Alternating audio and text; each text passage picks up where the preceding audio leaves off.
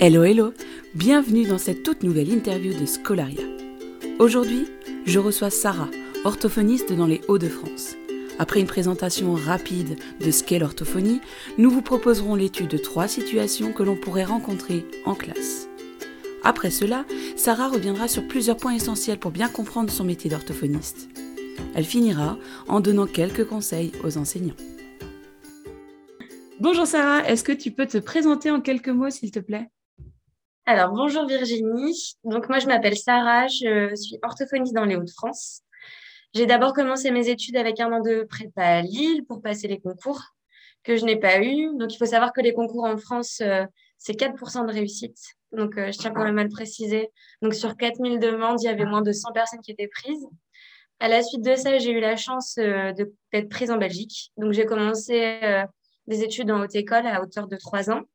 Et après, j'ai fait un an et demi d'équivalence, de stage d'équivalence dans des cabinets euh, libéraux et euh, en hôpital pour pouvoir enfin exercer en France euh, en tant qu'orthophoniste. Donc, je me suis pas mal formée en neuromyofonctionnel. Donc, ça, c'est prise en charge vraiment orthophonique. Donc, c'est tout ce qui est le placement de glandes correct, la déglutition, dysfonctionnelle, etc. à rééduquer. Mhm. Et sinon, je prends aussi des patients adultes majoritairement des patients adultes au cabinet. Et j'ai quand même une patientèle qui se compose d'enfants, on va dire à 50% en langage écrit et 50% en langage oral. Voilà. Et justement, en une phrase, euh, comment tu définirais euh, l'orthophonie? C'est tellement. On a tellement un champ de compétences qui est élevé que je vais essayer de, de pas oublier euh, des choses, des formations, etc. qu'on peut avoir. Donc, je dirais que surtout l'orthophoniste, c'est une, enfin, un professionnel du paramédical qui prévient, qui analyse et qui rééduque les troubles de la communication et du langage, les troubles neuro, la phonation, la surdité, les fonctions oromyofaciales, le logicomate et l'oralité. Et je pense que c'est important de préciser qu'on intervient auprès de patients de 0 à plus de 100 ans, quoi c'est du début de la vie à la fin de vie. On n'a pas que des enfants et je tiens vraiment à le préciser. Voilà. Bien sûr, nous, ce qui nous intéresse aujourd'hui, c'est les enfants. Mais bien entendu, oui. Et du coup, tu, me dirais que ça peut commencer à, partir de quel âge euh, un, un On peut intervenir euh, chez les nourrissons, en fait, ah pour des problèmes d'oralité, par exemple, ou euh, en service hospitalier, en pédiatrie. On peut déjà intervenir dès plus jeune âge. D'accord, très bien. Voilà. Alors, ce qu'on va faire aujourd'hui, c'est qu'on va changer un peu de, d'habitude, des interviews d'habitude. Euh, ce que j'ai proposé à Sarah, c'est de partir sur trois cas euh, d'élèves qu'on pourrait avoir en classe et savoir ben, euh, qu'est-ce que je dois faire? Est-ce que je dois l'orienter vers un, orthophoniste ou est-ce que je dois faire autre chose en, amont, en fait? Donc, on va commencer par le premier cas, si je peux dire c'est un cas. C'est pas, c'est pas très beau comme mot, mais on va rester sur ça. Alors, on avait dit un élève qui ne réalise que des phrases simples à l'oral, mais aussi à l'écrit, euh, qui utilise du vocabulaire simple et qui semble manquer aussi de, vocabulaire. Donc, sur ces points-là, est-ce que pour toi, euh, je dois, oui ou non, l'orienter vers un orthophoniste? Alors pour moi, oui, il n'y a pas d'autres spécialistes à voir pour l'instant, vu qu'on est purement dans quelque chose de lexical, du vocabulaire, quelque chose de très langagé. Donc pour moi, oui, là, on envoie directement chez l'orthophoniste, mais c'est important aussi de savoir s'il n'y a pas d'autres difficultés aux alentours, de savoir si ça porte euh, uniquement sur le vocabulaire, sur le langage.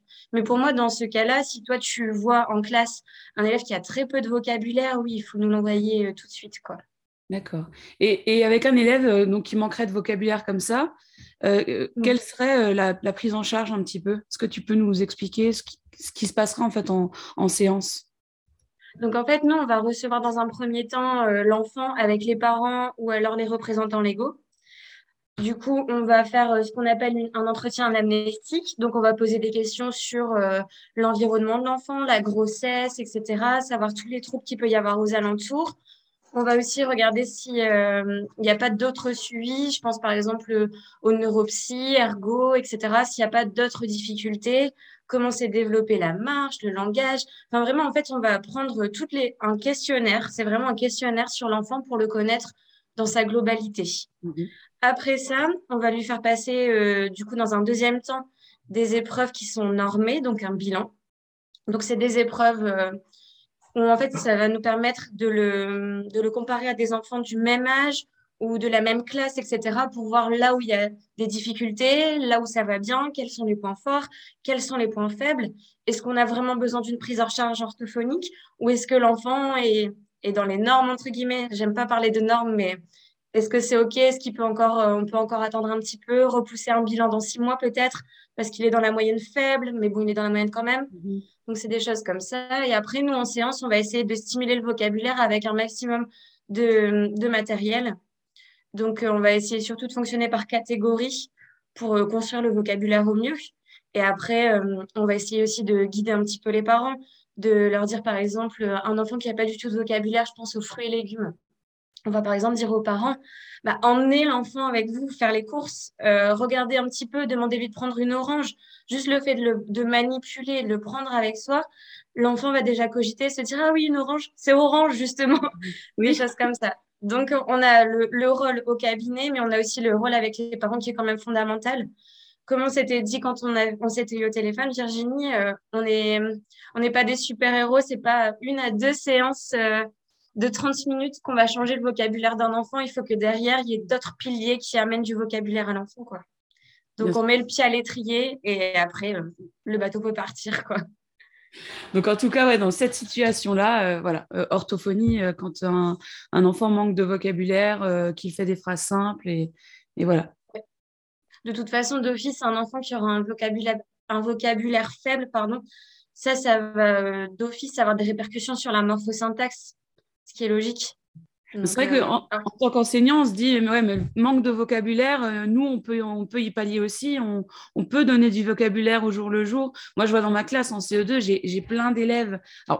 Euh, qui sont aussi euh, primo-arrivants, donc qui, qui viennent d'autres pays, mais qui manquent de vocabulaire, des fois des, des, des mots qui pour moi sont évidents, surtout en CE2.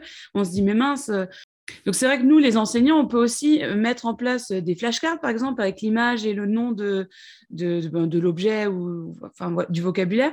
On peut se dire que c'est vrai que juste manque de vocabulaire, entre guillemets, euh, est-ce que ça nécessite vraiment une, prise en charge quoi? Enfin, Ou est-ce que nous bah, aussi... En fait, c'est important dans un enfant de prendre dans sa globalité tous les piliers qui sont à côté de lui, je pense aux parents, ou les personnes qui l'accueillent, du coup, en l'occurrence ce dont tu parlais tout à l'heure, avec les enfants qui, qui viennent d'autres pays, etc.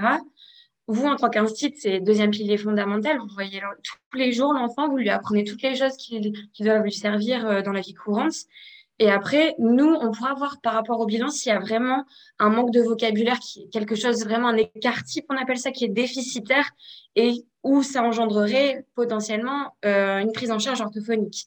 Mais nous, à partir du moment où on est à plus, alors comment je vais dire ça, c'est pas plus de moins, c'est moins de moins 1,55 écart type, c'est considéré comme déficitaire par rapport à la moyenne.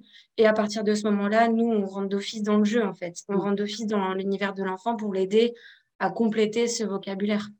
Et donc, ce qui est important aussi de dire aux parents, c'est que finalement, euh, si on va chez l'orthophoniste, je rebondis sur ce que tu as dit avant, on peut très bien faire trois séances de bilan et après que ça s'arrête. Juste parce que ben, le bilan, il, dit que finalement, il n'y en a pas encore besoin absolument, c'est ça? Voilà, c'est ça. Bon, c'est très rare. Hein. Franchement, euh, moi, je pense que ça m'est arrivé deux fois d'avoir des, des, résultats dans les normes alors qu'on parlait de gros déficits langagiers et puis quand c'est comme ça, en plus, nous, ortho, vraiment, on cherche la petite bête. Hein. Quand on nous dit, mais si, on nous a dit que ça n'allait pas du tout, euh, le bilan, on fait des épreuves très, très détaillées pour être sûr que voilà, on passe pas à côté de quelque chose.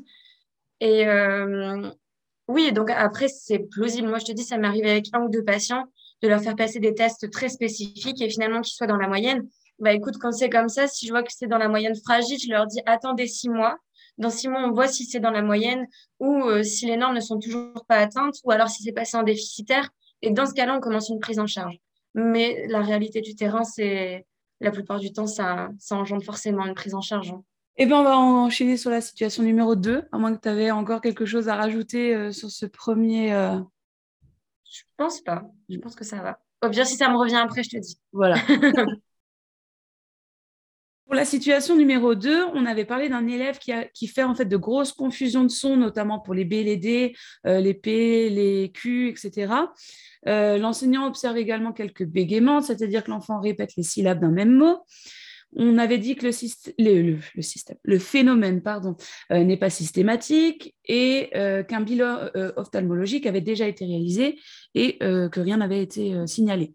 Voilà. Alors là, orthophoniste ou pas? Alors là, pour moi, oui, orthophoniste. Et après, nous, on pourra en fait analyser le type d'erreur qu'on va avoir au sein du bilan, au sein des épreuves dont je parlais tout à l'heure.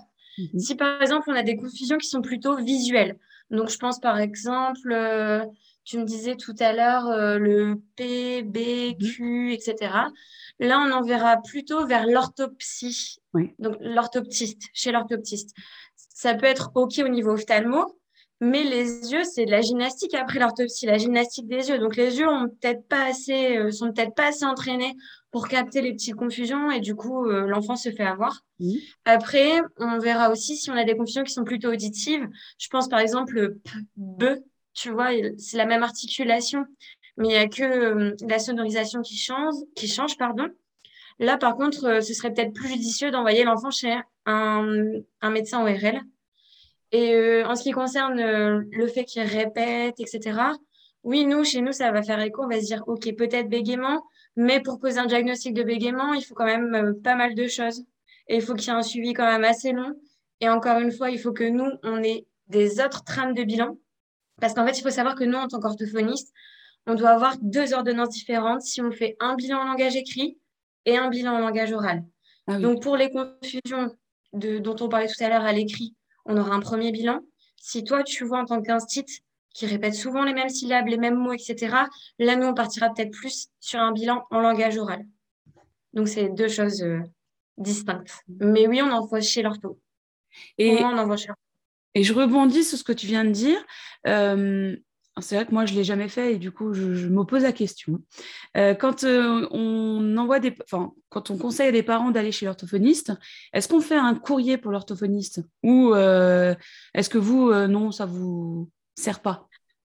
Non, alors moi, j'aime bien quand même. J'ai pas mal d'instituts qui font ça quand ils m'envoient les patients. J'aime bien quand même voir ce qui se passe à l'école parce mmh. qu'en plus de ça, nous, on passe par le parent. Il y a un parent entre nous. Toi, tu vas donner les infos aux parents. Le parent va me donner les infos. Tu sais, c'est un peu le principe du téléphone arabe. Il y a des choses qui vont passer. Il y a des choses qui vont passer, mais plus ou moins. Et il y a des choses qui vont pas être dites parce que le parent, bah voilà, il comprend peut-être pas ce qu'on est en train de lui dire, ou il y pense plus, ou alors le fait de, répéter les choses, ben voilà, tu as toujours euh, une personne entre nous deux qui peut fausser ce que toi, tu as remarqué en, en classe. Donc moi, j'aime bien avoir une petite feuille, honnêtement, euh, de l'instit. Surtout que souvent, euh, bah, vous avez quand même l'œil, quoi. Vous êtes tellement... On en parlait la dernière fois au téléphone. Nous, en tant qu'orthophoniste, des fois, on n'a plus le rapport avec la norme. On l'a avec notre entourage, etc. Mais des fois, on a tellement de, patients qui ont des grosses difficultés que c'est difficile pour nous de se dire euh, Ah oui, il a tel âge, bah, c'est pas normal, ça, en fait. On est toujours obligé de se référencer à notre âme, à nos bilans, à cette analyse-là, etc. Donc moi, j'aime bien vraiment avoir un petit mot de l'instit. Je trouve ça chouette. Et au moins, ça fait aussi, euh, ben, on sait comment s'appelle l'instit. On peut créer un peu du lien euh, avec le patient et avec les parents. Pour moi, euh, c'est que du positif, quoi. Moi, ce que je fais aussi, c'est que quand le parent, alors quand le parent veut bien m'informer que la première, le premier rendez-vous a lieu, je leur donne en général le cahier du jour. Je me dis que le cahier du jour, c'est vraiment dans celui dans, où on travaille quotidiennement dedans.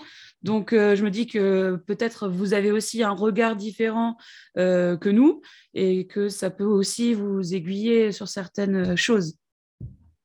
Ce qui est bien dans les cahiers du jour, j'avais des petits patients qui me rapportaient ça, c'était surtout pour des difficultés de graphisme.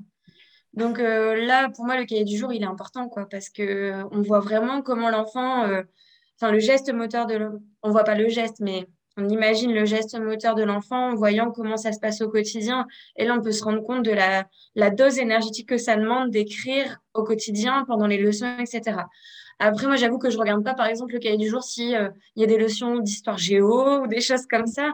Si l'enfant vient pour, un, pour des difficultés en langage écrit, ou toi, tu me dis que les accords, c'est difficile, par exemple, bah, le cahier du jour, il peut peut-être m'aider pour voir euh, dans les exercices où tu fais, par exemple, les flexions en genre et en nombre ou les flexions verbales, Là, oui, je vais pouvoir voir déjà si euh, il y a des difficultés. Mais après, dans tous les cas, moi, j'aurai mon bilan par la suite et j'aurai que mon bilan sur lequel m'appuyer. Tu vois, mhm. ce que tu vas me donner dans ton cahier du jour, ça va être euh, du plus, en fait, pour moi, dans ma prise en charge. Mais je peux pas rédiger ça dans mon, dans mon bilan, en fait. Ça va t'aider à, à, ajuster, en fait, euh, pour, pour la suite. C'est ça. D'accord, très bien. Donc, pour la situation numéro 2, orthophonie aussi, et puis et, rien d'autre avant. ouais, non, on avait dit ophtalmo, c'était déjà fait. Et euh, voilà. J'avais dit euh, orthopsie ah et euh, au médecin ORL, mais ça, c'est nous qui allons diriger les parents, tu sais. Ok, d'accord. Alors, pour la situation numéro 3, on avait parlé d'un élève qui ne respecte pas les consignes, même lorsqu'il n'y a pas de double consigne. Par double consigne, j'entends, par exemple, j'entoure le verbe en rouge et je souligne le sujet en bleu. Double consigne. Euh, on avait parlé d'un élève qui parle souvent fort et que son intonation n'était pas forcément adaptée à la situation au moment précis. Donc voilà, donc ortho ou pas ortho? Ok, pour moi, ortho.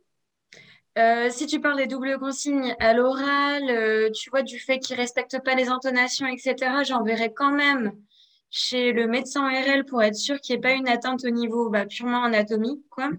Je pense par exemple aux petits qui ont souvent euh, des otites, où on doit poser des drains parce qu'il y a une surdité, etc. Là, pour moi, ce sera ORL. Par contre, si c'est plutôt à l'écrit, euh, j'aimerais bien savoir un petit peu comment ça se passe au niveau de l'organisation de l'enfant, euh, comment il fait pour gérer justement le, le fait qu'il y ait deux consignes, au niveau de la concentration, qu'est-ce que ça donne au niveau de la mémoire, etc. Donc, euh, je dirais oui, envoyer chez l'orthophoniste. Et moi, j'aiguillerais aussi les parents peut-être chez euh, un neuropsychologue qui pourra avoir un petit peu plus au niveau des fonctions cognitives, ce que ça dit. Euh, je pense par exemple en mémoire, concentration, attention, planification, tout ça. J'aimerais bien un petit peu savoir, selon ce que tu m'as dit, comment ça se passe. Oui, parce qu'après. Il n'y a pas de problématique Oui, parce que dans la, dans la, double consigne, il peut y avoir aussi juste j'ai oublié ce que la maîtresse elle avait demandé, j'ai pas relu et moi je sais, je fais la phrase du jour par exemple, ils doivent recopier la phrase du jour, première consigne. Deuxième mhm. consigne, entourer donc le verbe en rouge. Et troisième consigne, souligner le sujet en bleu. Ça fait trois consignes, et bien souvent, j'ai que la première qui est faite. Et quand voilà, bah, c'est ça. Où est le sujet? Où est le verbe? J'en sais rien. Bah, tu as, recopié. Bravo, tu as, tu, tu as copié euh, correctement la phrase, mais l'exercice, il n'est pas réalisé finalement. Donc, on ne sait pas si effectivement, euh, euh, orthophonie ou est-ce que juste ben, l'élève, euh, il a oublié ou il n'en avait rien à faire à ce moment-là? C'est possible aussi, hein. surtout euh, quand tu es face à des petits loups, leur attention c'est quand même difficile, elle est souvent divisée, puis il y a les copains à côté, sur le peu y a un copain qui rigole, quelqu'un qui se lève, etc. C'est vrai que ça peut vite être difficile à gérer pour l'enfant. Du coup, bah, écoute, moi je dirais envoyer chez l'orthophoniste. Et après, nous, si on voit qu'au niveau langagier et communicationnel, ça passe bien, et qu'en compréhension à l'écrit, ça passe bien. Je dirais plutôt que moi, je transférerais ça vers euh, une neuropsychologue qui sera peut-être plus à même de dire si euh, il y a un problème de double tâche, par exemple, ou un problème nésique, comme on en parlait tout à l'heure. Et donc, par exemple, un élève euh, qui, je fais écho aux situations que je rencontre en classe, mais un élève qui va être beaucoup distrait. Par exemple, ouais, je, je, suis en train d'écrire, mais le copain il rigole, je vais le regarder, après j'oublie ce que je dois faire. ça, ortho, non? Euh, je dirais peut-être plus neuropsy dans ce cas-là. Je dirais plus neuropsy. Après, euh, je dirais aussi euh, comment se passe les le temps d'écran chez les enfants? On rebondit sur autre chose. Mais les écrans, il faut savoir qu'au niveau attentionnel, ça bousille les enfants. Quoi. Donc, si l'enfant chez lui, il a le droit de jouer 4 heures d'affilée à la console, ou alors une heure à la console, une heure à la télé, tchic, tchac, Enfin voilà, sans euh, pour autant jeter la pierre aux parents, il faut savoir que les capacités attentionnelles après de l'enfant vont être très restreintes comparé à un enfant, par exemple, qui rentre chez lui, fait ses devoirs et après va dessiner, colorier, faire des activités un peu plus manuelles en fait. Mmh. Donc euh, au niveau de l'environnement de l'enfant, etc., oui, je, conseillerais neuropsy qui, elle, va faire son... Enfin, je dis elle, qui, lui ou elle, va faire son anamnèse, va faire son propre bilan et nous permettra d'en savoir un peu plus. Et à partir de là, euh, s'il n'y a pas d'autres troubles apparentés, je dirais plus neuropsy dans ce cas-là. Je fais juste un parallèle, mais euh, pour euh, du coup ceux et celles qui nous écoutent, celles et ceux plutôt, c'est plus joli. pour justement travailler sur l'attention et, tout ça, je suis en train, je, le fais avec mes élèves. Et il y a notamment la, alors je ne sais plus le nom exactement, mais sur, YouTube, vous mettez attention euh, gorille. Et en fait, je ne sais pas si tu connais Sarah, mais c'est une vidéo dans laquelle il y a deux équipes de filles qui se font des passes. Et en fait, on nous demande de compter le nombre de passes des, des filles de l'équipe noire. Ah oui, voilà. Je vois ce que c'est. Donc en fait, on doit, vraiment être concentré sur ça. Et puis à la fin, combien avez-vous compté de passes? Ok, je crois que c'est 16 la réponse, un truc comme ça. Mais avez-vous vu le gorille? Et là, euh, que je l'ai fait euh, il y a 2-3 semaines avec mes élèves, et il y en avait une sur 26 euh, qui, avait, qui avait vu le gorille. Donc on a regardé la vidéo de nouveau en se disant, ben non, on, va regarder le gorille. Et effectivement, mais du coup, ils étaient, mais pourquoi je ne l'ai pas vu avant? Mais parce que tu es attentif sur autre chose et que ça, mm-hmm. finalement, c'était un distracteur, mais tu t'es tu t'es pas laissé. Euh. Et puis, il y avait, et après, il y, a la, il y a la version supérieure où ils, ils vous disent euh, Mais as-tu vu le rideau derrière changer de couleur? Ah, ah bah ça, je n'ai pas vu. ouais, c'est l'étape d'après, mais du coup, effectivement, le rideau, il est, euh, je suis plus rouge au départ et il devient jaune. Tu sais, c'est un. un mm-hmm. mais, mais voilà, en parallèle, si vous avez envie de le faire avec vos élèves, c'est quelque chose d'assez sympa à faire et puis ça, en fait, ça les marque. Moi, euh, des fois, et, du coup, on appelle ça focus, euh, enfin, c'est par rapport à, mon, à ma méthode, mais euh, et du coup, maîtresse, mais là, j'étais pas focus. Ben voilà. J'adore. Tu n'étais pas focus. Et ben voilà. Mais du coup, mais après, c'est. Je trouve ça bien quand même qu'il y ait des élèves qui aient compté le nombre de passes, qui arrivent à dire qu'il y a eu 16 passes et qui, qui n'ont pas vu, tu sais, le petit gorille arriver sur la scène. Parce que ça montre aussi qu'ils sont capables de se concentrer sur une seule chose et d'inhiber tout ce qui peut être distracteur, visuel, etc. Donc, euh, c'est vrai que c'est pas mal. C'est pas mal à faire passer. Je trouve cette vidéo pas mal. Euh, je l'avais déjà fait l'année dernière, mais pas dans, la même, euh, dans le même contexte. C'est vrai que j'avais eu plus d'enfants qui avaient vu le gorille. Mais, mais là, cette année, ça, ça, a bien fonctionné. Je... J'aime bien. C'est toujours plaisant pour les enfants, en tout cas. Alors voilà, les trois situations qu'on voulait évoquer sont, sont passées. On, finalement, les trois, orthophonie. voilà. oui. Et on voulait faire aussi un rapide point sur le bilinguisme, parce qu'en fait, euh, quand euh, j'ai appelé Sarah pour préparer l'interview, on a, on, a, on a parlé pendant euh, je ne sais plus combien de temps d'ailleurs, et j'ai évoqué mes élèves qui n'étaient pas, qui n'avaient pas comme langue maternelle le français à la base, et Sarah, tu me parlais de différentes échelles en fait. C'est ça. Donc, il faut savoir que tu vois bien au niveau des champs de compétences, on est vraiment étalé, comme je t'ai dit tout à l'heure, de la naissance jusqu'à des fois on accompagne des personnes, même en soins palliatifs, etc., notamment au niveau de la déglutition. Donc tu doutes bien qu'on ne peut pas tout faire. Si on est bon dans tout, je pars toujours du principe qu'on est bon en rien. Donc, euh, il y a quand même pas mal de spécialisation. Je pense que le vent est en train de tourner au niveau de l'orthophonie à ce niveau-là. On est de plus en plus à se spécialiser dans certaines choses et le bilinguisme fait maintenant partie d'une spécialisation en plus du langage oral. Donc, euh, il faut savoir que moi, par exemple, si j'ai un enfant bilingue qui vient me voir et qui a 6-7 ans, j'ai aucune échelle adaptée pour ce type de patient. Parce que, comme je t'ai dit tout à l'heure, j'ai des adultes, voilà, j'ai d'autres prises en charge où j'ai déjà pas mal de tests et où je maîtrise bien. Ce serait plus un défi pour moi de prendre un patient bilingue, mais pour l'instant, je suis pas attirée par ce genre de prise en charge. Donc, je n'ai pas les, outils adaptés pour prendre en charge ce type de patient. Donc, il faut savoir que toutes les orthophonistes ne, pas toujours, euh, ne sont pas toujours équipées de manière adaptée pour recevoir tous les enfants, toutes les problématiques. Je pense par exemple aux enfants qui ont un TSA, donc un, de l'autisme, pardon, des TED, des choses comme ça, des enfants qui sont dysphasiques, donc euh, des enfants qui ont d'autres troubles 10, notamment au niveau du langage écrit. Voilà, on a tellement de champs de compétences que c'est difficile pour nous. Donc, euh, oui, il y a des échelles qui sont adaptées euh, au niveau des orthophonistes. Donc, si par exemple, vous envoyez en tant qu'instit un patient chez l'ortho du coin, voilà, même si on n'a pas trop le droit, d'après ce que, ce que tu m'as dit, Virginie, même si on ne peut pas conseiller d'ortho en particulier, mais bon, vous êtes dans un petit village, il y a l'ortho qui est pas loin, bah voilà, on sait que les parents vont aller là-bas. Et l'ortho dit, bah non, je prends pas en charge. Alors que l'enfant a des grosses difficultés. C'est peut-être juste parce qu'elle n'a pas le matériel adéquat et qu'il faut peut-être euh, aller voir quelqu'un d'autre un peu plus loin, quoi. C'est juste ça. Et du coup, euh, quand tu dis que vous n'avez pas le matériel, c'est parce que finalement, le matériel euh, coûte, coûte de l'argent, j'imagine? Oui, oui, oui, voilà. Nous, en fait, on a des batteries de tests. Mmh. Donc, euh, déjà dans l'entretien amnestique, après, comme je te dis, j'ai pas de patient bilingue, donc là, euh, j'ai peut-être des orthos qui vont me voir et qui vont dire, mais elle dit n'importe quoi. non, je rigole. Mais euh, je pense que déjà dans. Ils nous le diront en commentaire. Oui, c'est ça. On aura des petits commentaires. Mais je pense par exemple à l'entretien amnestique dont on parlait tout à l'heure. Tu sais, selon la pathologie, tes questions tournent différemment. Donc là, dans le bilinguisme, je pense qu'il doit y avoir, pardon, euh, l'histoire de la langue maternelle qui doit venir en compte. Ça doit être un peu plus détaillé dans l'entretien amnestique. Donc, il y a déjà des formations à faire pour savoir quel type de questions il faut poser mhm. pendant l'anamnèse. Et ensuite, oui, on, on peine des bilans, euh, c'est pas donné, c'est sûr. Donc, c'est des batteries de tests. Et euh, pour avoir des batteries de tests euh, vraiment bien faites pour des personnes bilingues, bah voilà, il faut en racheter encore plus. Et moi, par exemple, comme je t'ai dit, j'en ai pas. Donc, si un petit patient arrive bilingue, bah, ça va être un petit peu compliqué. Oui, après, si c'est pour un seul patient, voilà, oui, après, spécialité, mais ouais.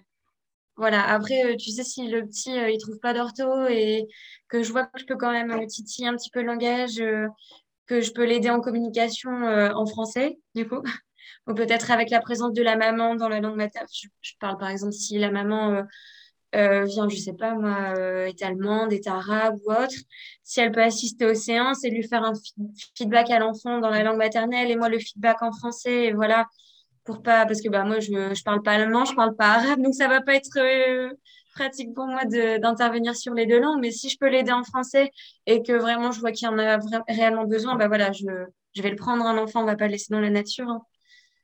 C'est gentil. Moi, quand euh, des parents me parlent que leur enfant était euh, chez l'orthophoniste il y a un an, deux ans et qu'ils ont arrêté le suivi, euh, bien souvent, j'entends de la part des parents, euh, oui, il ne faisait que jouer. Voilà. Alors, bah, du coup, toi, qu'en penses-tu? Parce que bien entendu, moi, je ne les laisse pas dire ça. Euh, je réponds. C'est gentil. Mais, du coup, j'aimerais bien avoir la réponse de, de la professionnelle concernée. Bah, j'ai envie de dire préjugés, oui et non, parce que oui, on utilise le jeu, mais on a toujours une fin dans la proposition de notre jeu. Par exemple, moi, si je, sors un jeu carotte, je pense par exemple SOS, Wistiti, bidule, machin, truc. Euh, je vais pas poser SOS, Wistiti et mettre les petits Wistiti dedans et on regarde la couleur et on tire. Non, je vais apporter du langage dessus. C'est-à-dire qu'à côté de ça, si je veux travailler par exemple un phonème, je pense, euh, je sais pas moi, par exemple, l'enfant ne sait pas prononcer le et eh ben, je vais mettre des mots où le il est placé au début du mot et tu peux tirer que si tu prononces le mot. Donc, tu vois, euh, en fait, le jeu, c'est pas une fin en soi. C'est l'objectif de la séance, c'est pas de jouer avec les patients. L'objectif de la séance, c'est quand même euh, que l'enfant progresse. Et si on peut passer par le jeu pour rendre ça plus plaisant ou pour que ça le marque plus, oui, on le fait. Mais toutes les séances ne sont pas basées sur les jeux j'ai des patients en langage écrit où on n'est pas du tout dans le jeu. Hein. Il faut savoir que on fait aussi, par exemple, de l'expression écrite, des compréhensions écrites, etc. On n'est pas dans un matériel ultra ludique avec des cubes partout, des couleurs tic-tac. On est sur un livre. Enfin, voilà, c'est, un peu du papier crayon. Et du coup, mais c'est vrai que souvent, quand on dit qu'on est orthophoniste, c'est Ah, bah, tu joues toute la journée. Oui, mais non, en fait. je fais pas des jeux pour m'amuser. J'ai un objectif derrière et je veux une réponse adéquate de mon patient. Je veux voir ce qui va pas pour justement l'amener à ce que ça aille. Essayer de stimuler des choses qui sont pas stimulables en, dehors du jeu. Enfin, voilà, c'est, pas une fin en soi de, de jouer, hein, pas du tout. C'est un, un outil. Oui, et comme tu l'as dit avant, c'est des préjugés sur nos métiers. Euh, alors, soit euh, celui-là, euh, nous, on a des vacances tout le temps, on est tout le temps en vacances. les enseignants de maternelle, c'est des maîtresses de gommettes ou des maîtres de gommettes. Euh, voilà, on faisait, fait que mettre des gommettes toute la journée, alors que non. Euh, voilà, des préjugés euh, comme ça que malheureusement, je pense qu'on n'arrivera pas à, endiguer complètement. Hein. Mais après, c'est toujours bien, comme tu dis, qu'on ait cet échange, tu vois, euh, pluridisciplinaire un peu, mm. même avec, euh, avec d'autres professionnels. Enfin, moi, je, je, vois, par exemple, je travaille avec des ostéos mm-hmm. et à chaque fois, tout le monde me dit, non, mais l'ostéo, ça sert à rien. J'avais mal aux pieds, il m'a manipulé la nuque, euh, j'étais encore plus bloquée après, etc. Et euh, du coup, le fait qu'il y ait plein de préjugés comme ça sur d'autres métiers, je me dis que c'est grâce à nos connaissances et grâce aux échanges qu'on peut avoir qu'on peut dire face à un patient qui me dit ouais la maîtresse elle fait que des gommettes etc. Bah non, euh, la maîtresse elle est en train euh, d'éduquer l'enfant que, que, vous avez quoi. Donc c'est important, c'est important d'échanger. C'est pour ça que je suis contente de faire l'interview aussi aujourd'hui. Merci. Et du coup, tu avais aussi euh, autre chose à faire passer, c'était par rapport euh, à ce que tu as le droit de dire aux enseignants et ce que tu n'as pas le droit de dire. C'est ça. Moi, j'ai déjà eu en fait euh, des, des qui m'ont appelé Il faut savoir que nous, on est soumis au secret professionnel. On ne peut pas tout dire sur l'enfant. Et si, par exemple, un parent sait que l'instit nous a appelés mhm. et qu'on a délié des choses et qu'on a dit des choses sur les difficultés en prise en charge, euh, on peut vite se faire attaquer, en fait. Et donc, euh, quand j'ai des, des instits au téléphone, on m'a déjà rayonné en disant Non, mais le secret médical, moi, je vous parle de l'enfant. Oui, mais moi, j'aimerais aider l'enfant, j'aimerais vous dire tout ce que je sais sur l'environnement familial, sur la façon dont ça se passe à la maison. Mais je peux pas, en fait. J'ai pieds et mains liés parce qu'après, si les parents veulent se retourner vers, vers moi, ils, ont, ils auront tous les droits. J'aurais outrepassé ce que j'ai le droit de faire, en fait. Donc, euh, c'est vrai que souvent, on nous rionnait en disant euh, Ouais, le secret médical, Niana, nous aussi, on fait partie euh, de l'univers de l'enfant. Moi, je suis totalement d'accord, mais c'est pas moi qui écris les lois, quoi. Donc, peut-être que ça, ça changera par la suite. Mais c'est comme le fait aussi quand on nous demande d'assister à des réunions scolaires. Mhm. Donc avec l'équipe, etc., c'est compliqué pour nous parce qu'en fait, on doit s'asseoir, mais on n'a pas le droit de dire ce qui se passe en séance. On peut pas vraiment. En fait, il faut toujours qu'on passe par le parent. Mais voilà, représenter légal, parent. Étant donné que les parents normalement sont à ces réunions. Ouais. Même, même... Bah, bah, là, du coup, si, euh, si les parents sont à la réunion, il faut qu'on se mette d'accord d'abord avec les parents sur ce dont qu'on a le droit de dire. Après, ça arrive à tout le monde. On est humain. Imaginons, on pose une question euh, voilà, euh, sur l'univers de l'enfant et bah, on parlait des écrans tout à l'heure parce que je ne vais pas prendre des choses très choquantes. il y a déjà eu des situations où il y avait des enfants maltraités, etc. On ne va pas partir là-dessus. Je repars sur les écrans, quelque chose de basique. nous, on sait que l'enfant, Ouais, c'est ça. Nous, on sait que l'enfant, il est 5 heures par jour sur les écrans. Et la question vient au conseil. Euh, l'enfant, euh, voilà, est-ce que les écrans sont présents? La maman répond non. Nous, on sait que oui. tu comprends ce que je veux dire?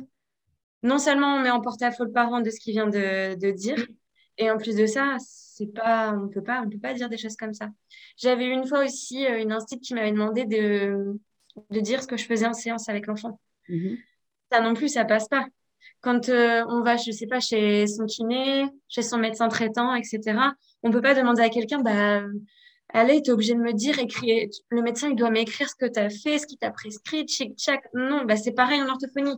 Même si je sais que c'est difficile à entendre, euh, on peut pas faire ça. Et après, même si on part sur une question euh, fondamentale, moi, je vais jamais demander à une instite ce qu'elle fait en cours. Je veux dire, je vais pas lui dire, allez, alors, du coup, euh, vous, me détaillez ce que, je sais pas, le petit Jonathan, il a fait hier de 9h à 17h. Quelles activités, quelles fréquences, à qui il a parlé, bidule, machin, truc. Non, il faut rester logique. Il faut rester logique dans ce qu'on demande. Voilà. Et quand on prend donc euh, contact avec l'orthophoniste d'un de nos élèves, on peut s'attendre à quoi comme échange? Finalement, qu'avez-vous le droit de nous dire? En fait, ce sera plus, je pense que c'est l'échange qu'on a le droit. Après, je suis pas spécialisée hein, non plus euh, dans tout ce qui est juridiction, etc. Mais euh, je pense que ce qui pourrait être intéressant, c'est que vous, vous nous fassiez part de ce que vous voyez au quotidien des difficultés de l'enfant et que nous, on puisse voir comment on peut faire pour adapter les choses, du coup, en séance, mais plutôt euh, chez vous, en fait. Ce qu'on est en train de faire au final avec cette interview-là. Donc, par exemple, si vous avez des difficultés, je sais pas, euh, je, pense à des instituts, j'ai des instituts en fait dans mon entourage qui des fois m'envoient des, des messages en me disant, bah, écoute, là j'ai un petit, euh, je lui parle, il, il, m'écoute pas, etc. Et euh, je lui ai juste dit, par exemple, de se mettre au niveau de l'enfant. Oui. Peut-être que l'enfant a quelque chose au niveau auditif et que la lecture labiale va l'aider. Juste se mettre à sa hauteur et le laisser voir un petit peu ce qui se passe. C'est difficile en ce moment avec le Covid, avec les masques, voilà. On parle euh, hors Covid là. Mais juste des petits conseils comme ça qui peut-être euh, peuvent vous aider et peuvent euh, surtout faire avancer l'enfant. quoi. Mais nous, dire ce qui se passe en séance, c'est très, très compliqué. Même si des fois, on adorait hein, échanger et dire que nous, on observe. C'est vraiment très tentant. Hein. Très, très, très, très, très, très tentant. parce qu'au final, c'est au service de l'élève. Si on avait, on avait le droit finalement d'échanger comme ça, de savoir ce que vous, vous faites en séance pour nous ensuite pouvoir le remettre euh, en place en classe, ça sera à, son service et finalement ça, ça bloque un petit peu, c'est dommage. Après, je pense que tout dépend de la façon dont on tourne les choses aussi. Si par exemple tu mets au téléphone pour un de tes élèves et moi je, je l'ai en tant que patient Et on se met d'accord toutes les deux pour se dire, voilà, en compréhension écrite, c'est chaud patate. On peut se mettre, tu vois, une lignée aussi collective quand même. Le but, c'est pas non plus de dire le secret médical me coupe de tout pour faire mhm. avancer l'enfant. Je veux dire, il faut penser au bien-être de l'enfant. On est là pour l'aider, on est là pour qu'il réussisse dans la vie plus tard. Enfin, L'aspect fonctionnel va toujours primer à, mes yeux. Oui. Mais euh, c'est juste que rentrer dans le détail, des fois, c'est compliqué. Mais on peut se donner, par exemple, je pense à des enfants qui ont des troubles attentionnels. Ils sont allés voir la neuropsie. La neuropsie a mis une petite pancarte, tu sais, une cible. On met une croix dedans dès qu'il n'est pas attentif. Bah, nous, on peut reprendre cette cible-là en ortho toi, bon, je sais que tu as beaucoup d'élèves, que c'est pas facile, mais si tu as l'occasion de le faire, prendre la même feuille voilà, euh, tu vois, rediriger un peu l'enfant. Là, c'est pour le bien-être de l'enfant, donc les échanges sont quand même euh, indispensables sur certains points. Mhm. Mais en fait, le, vraiment, le but, ce que j'avais envie de transmettre, c'est que vraiment, il faut responsabiliser les parents au maximum. Et on aura toujours les parents entre nous enfin, je, dis les parents, mais je pense aussi aux représentants légaux. Mais voilà, ça responsabilise les parents de comprendre les difficultés de l'enfant au niveau scolaire. Et ensuite, ça responsabilise les parents aussi au niveau de notre prise en charge à nous. Il faut savoir que des fois, nous, on a des parents, c'est la maîtresse qui a dit de venir, on ne sait pas trop pourquoi. Bah, du coup, nous, on sait direct que ça va être, euh, enfin, qu'il va falloir euh, expliquer aux parents ce qui est en train de se passer, l'écart par rapport à la norme, qu'il va falloir lui dire que voilà, les séances d'orthophonie, c'est toutes les semaines, c'est pas à la carte aussi. Parce que ça, par exemple, euh, ouais, on en parlait la dernière fois au téléphone. Moi, j'ai déjà des instituts qui m'ont dit, bah ouais, mais l'enfant, il progresse pas, ça va pas, bidule, machin, truc. Oui, alors on va remettre les choses dans leur contexte, j'ai pas pu leur dire. Mais mon petit patient, là, il vient une fois tous les, bah, une fois tous les 31, quoi. Genre, il vient une fois par mois, c'est séance sur demande. Donc, quand c'est comme ça, voilà, on peut pas, on peut pas avoir de résultats. Et nous, en tant qu'orthophoniste, des fois, on est obligé de mettre fin à la rééducation. Un enfant qui vient une fois par mois, une demi-heure. Que veux-tu que je fasse? Que veux-tu que je lui apporte? Oui. oui. Non, mais c'est sûr. C'est certain. Après, il faut, de l'engagement. Euh, on en parlait avec euh, Anne euh, dans la précédente interview. c'est l'engagement donc ben, des parents, c'est l'engagement de l'enfant, ben, du, professionnel donc de ton côté aussi. Mais s'il y a un maillon qui, qui, ne fonctionne pas, à un moment donné, c'est pas possible, tout simplement. Exactement ça. Ouais. Et puis, on n'est pas des super-héros. c'est ça, c'est exactement ça. On fait, on fait ce qu'on peut. Il faut vraiment se dire qu'on est tous là pour le bien-être de l'enfant, on est tous là pour le faire évoluer. Mais il ne faut pas non plus qu'on ait toujours le poids de l'enfant euh, sur nos épaules à se dire qu'on est toute seule dans cette situation-là. C'est important de se dire qu'on n'a pas de pouvoir magique. On, on, va faire tout ce qu'on peut pour l'enfant, mais des fois, on ne peut pas aller au-delà de ce qu'on donne déjà. Et, par exemple, pour une équipe éducative, donc euh, les réunions que tu parlais tout à l'heure, euh, où euh, parfois vous êtes conviés, par exemple, moi j'en ai mmh. une lundi, on a demandé, enfin la, directrice a demandé à l'orthophoniste le bilan. Est-ce que par exemple le bilan, vous êtes, vous avez le droit de le communiquer? Parce que du, coup, comme on avait eu cet échange en amont, moi quand, quand, la directrice m'a dit ça, bilan, est-ce que est-ce qu'on a le droit? Donc finalement, est-ce que vous avez le droit de nous donner ce bilan? Non, il faut savoir qu'au niveau légal, nous, le bilan, on doit le donner qu'au médecin qui a prescrit l'ordonnance. Mhm. Évidemment, on va le donner aux parents. La plupart des orthophonistes le font. On donne aux parents, ce qui est logique pour leur expliquer les troubles de l'enfant. Et justement, on revient toujours dans, dans, le fait de responsabiliser les parents, de bien comprendre les troubles, etc. Mais d'un point de vue euh, purement objectif, le bilan est pour le médecin qui a prescrit l'ordonnance. Nous, on le donne aussi aux parents, mais jamais de la vie, on est autorisé à communiquer le bilan euh, aux instituts ou à l'équipe éducative ou aux directeurs, etc. Et si donc les parents décident de nous le donner, c'est bon. Ok. Nous, on le donne aux parents. Les parents en font ce qu'on veut. Des fois, on fait quand même le point en leur disant que voilà, euh, parce qu'il faut aussi se dire que les parents ont le droit de ne pas montrer ça, hein, c'est ça. Oui, oui, oui. oui après, la plupart du temps, je pense qu'ils partagent avec l'équipe éducative. Mais voilà, c'est tu comprends un peu le cheminement. On a toujours les parents en fait entre nous. on aura toujours les parents entre nous. C'est subtil parce que dire que toi, tu n'as pas le droit de nous le donner, mais finalement, tu le donnes aux parents qui, eux, peuvent nous le donner. Donc finalement, c'est juste passé par un autre, euh, un autre intermédiaire. exactement. Non, mais c'est exactement ça. Et euh, bah, c'est un peu problématique. Mais nous, on, dit bien aux parents, bah voilà, on vous donne le bilan, vous en faites ce que vous voulez. Et j'imagine aussi que quand vous venez aux équipes éducatives, enfin, moi, personnellement, j'ai jamais vu un orthophoniste ou une orthophoniste à une équipe éducative d'un de mes élèves. Euh, bien souvent, j'avais le bilan donc, par les parents, euh, on a bien compris. Euh, mais j'imagine que si vous vous déplacez, eh bien, ben, ça vous... Enfin, ce temps-là, il n'est pas à profit d'un autre patient. Et puis...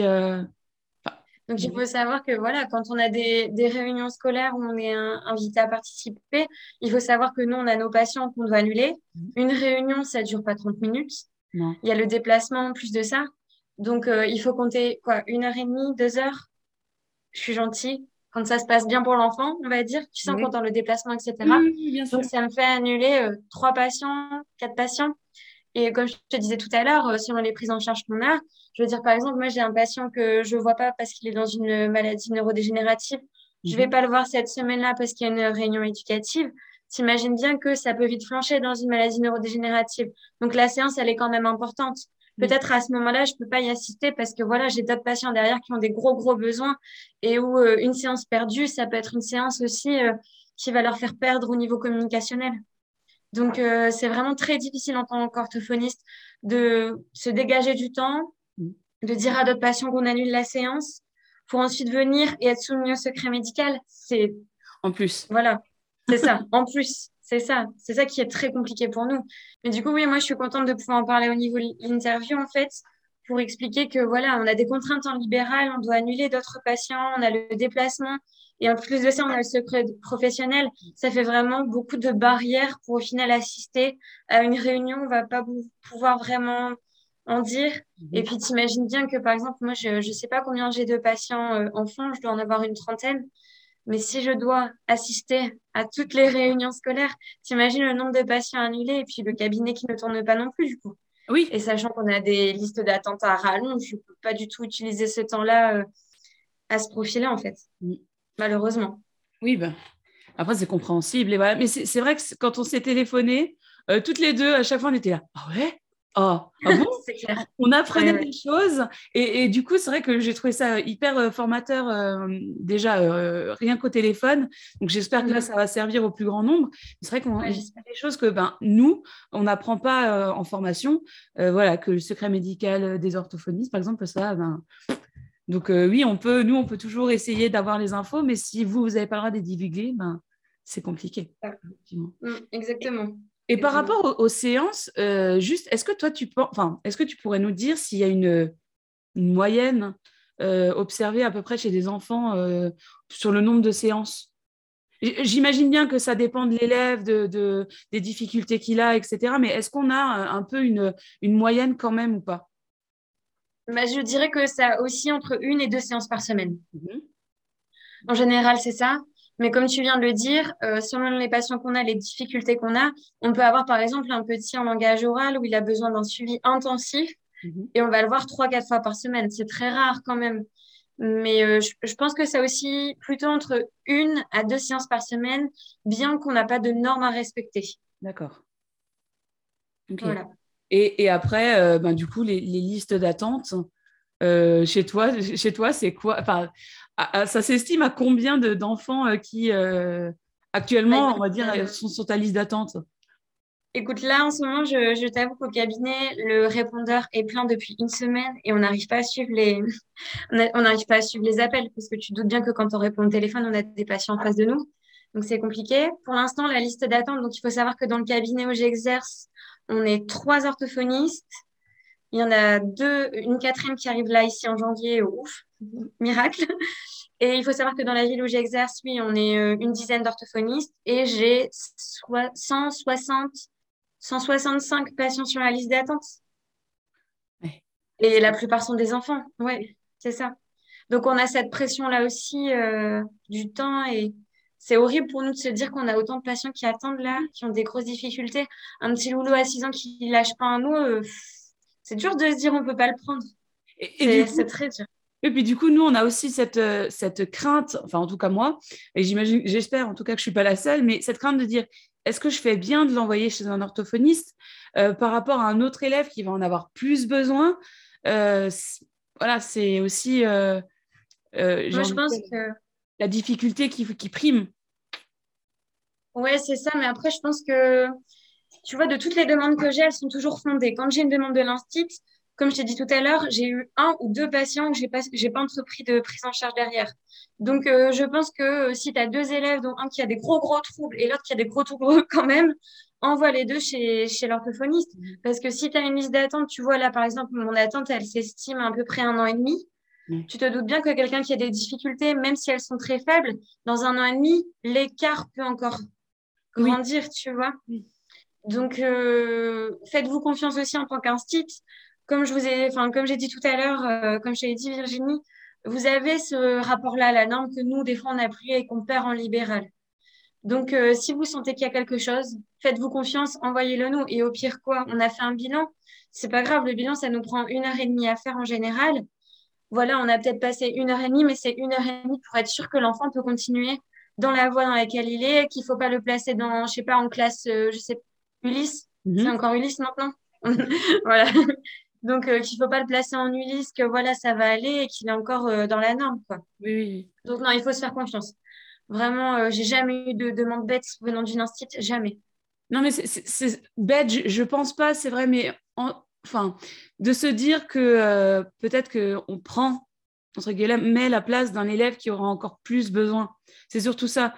Tu vois, quand on, parlait des trois situations tout à l'heure, euh, pour moi, la première situation, manque de vocabulaire, euh, est moins importante que peut-être la dernière qui respecte pas les consignes. Euh, il y a l'élève qui parle fort, il y a le, pas la bonne intonation, etc. Tu vois, mhm. J'aurais peut-être moins, moi personnellement, aiguillé les parents dans la première situation vers un orthophoniste que dans la dernière. Pour peut-être me dire, en, me disant, les orthophonistes sont déjà surbookés, voilà, on va laisser la place à d'autres enfants aussi. Mais après, je pense qu'il y a toujours cette notion-là aussi de le trouble, au plus, au plus rapidement il sera pris en charge, au plus rapidement on pourra mettre des moyens adaptés aussi. Donc, tu vois, euh, t'imagines que si tu dis à ces deux patients-là, euh, du coup, ces deux élèves, pardon, c'est difficile pour moi de ou chez tout le temps, mais si tu dis à ces, aux parents de ces deux élèves-là, écoutez, allez voir une ortho, allez voir un ortho, voilà, euh, il y a telle difficulté, tchic, tchac, tchac. N'oublie pas que le parent ne va pas forcément t'écouter non plus il faut aussi que le parent ait la démarche de je vais m'inscrire sur une liste d'attente. Mhm. Donc euh, aussi, euh, si on, a des rapports d'urgence hein, dans notre liste d'attente, il faut savoir que, comme je t'ai dit tout à l'heure, euh, un enfant qui parle toujours pas à 6-7 ans, on va peut-être le mettre, tu vois, proche des patients qu'on va prendre dans, les, dans mois à venir, quoi. Tandis que, comme tu sais, quand il y a des confusions, etc., c'est horrible à dire, mais on est obligé de faire ça. Enfin, tu vois, il y a des rapports d'urgence. Comme les adultes aussi viennent en urgence dans nos prises en charge euh, quand ils viennent de faire un AVC, je, je, dévie un peu hein, sur notre profession, mais tu vois, quand tu viens de faire un AVC, tu sais que tu as la plasticité cérébrale qui peut se mettre en place dans les six mois post-AVC. Donc, tu doutes bien qu'on ne va pas le mettre au bout de la liste d'attente à un an et demi. Voilà. Donc, c'est pareil aussi pour les enfants. On respecte l'ordre euh, d'arrivée au niveau de la prise en charge téléphonique. Mais des fois, si on voit que c'est urgent, qu'il y a un problème en oralité, qu'il y a un problème au niveau du langage oral, euh, qui le bloque au niveau social, bien sûr que oui, on va, on va avoir des critères d'urgence. Mais je pense qu'en tant qu'institut, c'est important de voilà de d'informer les parents de la même façon pour justement pouvoir les guider. Et après, euh, j'ai envie de te dire, on a l'habitude de travailler avec une liste d'attente, c'est horrible à dire, mais c'est horrible d'un point de vue psychologique pour l'ortho de se dire qu'on a 160 patients qui attendent une prise en charge mais ce serait horrible encore plus de se dire, bah, l'institut n'a pas osé nous l'envoyer parce qu'on a une grosse liste d'attente. Tu vois ce que je veux dire? Oui, oui, oui, je comprends bien. Pour finir, euh, on s'était dit que Sarah, tu allais, nous donner euh, quelques conseils euh, pour nous les enseignants. Alors, on t'écoute. Alors du coup, ce que j'avais, je m'étais noté comme conseil en plus de tout ce qu'on a déjà dit, je pense tout à l'heure j'avais donné un petit conseil, c'était de se mettre à hauteur de l'enfant, etc. Je sais que des fois ça peut paraître très logique quand on le dit, mais on le fait pas forcément. Mais moi je m'en suis rendu compte aussi que des fois je me mettais pas à la hauteur des enfants et que la compréhension passait pas toujours. Si l'enfant a un problème auditif ou un problème de compréhension orale, c'est toujours bien d'accompagner la parole de gestes. Mhm. Par exemple, un enfant qui a des, difficultés en compréhension orale, ça peut être que le canal auditif qui peut être touché. Donc, accompagner des gestes, accompagné par la lecture labiale hors Covid, c'est ça, ça peut quand même aider l'enfant euh, à mieux comprendre les choses.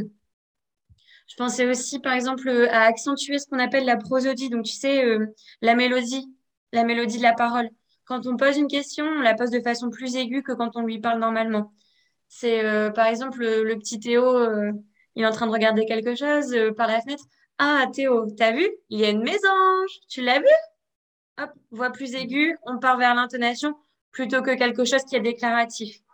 Pour attirer l'attention des enfants, c'est toujours bien de mettre un peu plus d'intonation quand ils ont des difficultés de compréhension. Ensuite, ce serait euh, du coup d'intégrer au maximum les enfants qui, ont, qui sont reclus au niveau social par rapport à leurs difficultés.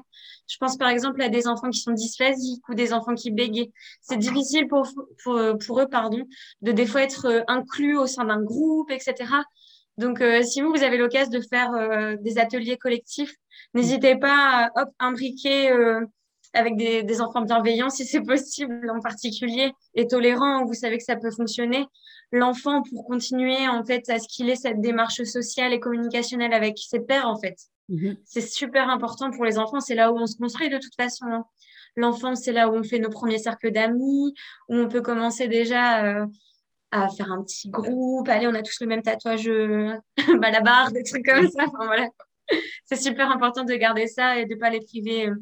Bah, de leur enfance, tout simplement. D'accord. Ensuite, euh, je rebondis sur euh, la feuille explicative dont tu m'avais parlé. N'hésitez pas à nous fournir un petit papier pour dire les difficultés que vous, vous avez perçues en classe. Nous, après, on sait comment orienter notre bilan euh, au mieux par rapport aux difficultés. Bien sûr, on balayera d'autres choses, mais on sait que là, il faut porter attention parce qu'il y a probablement quelque chose qui dysfonctionne ou qui est retardé. Ensuite, j'avais pensé aussi, euh, on en avait parlé la dernière fois au téléphone, Virginie, aux petits enfants euh, qui font un petit peu du flapping.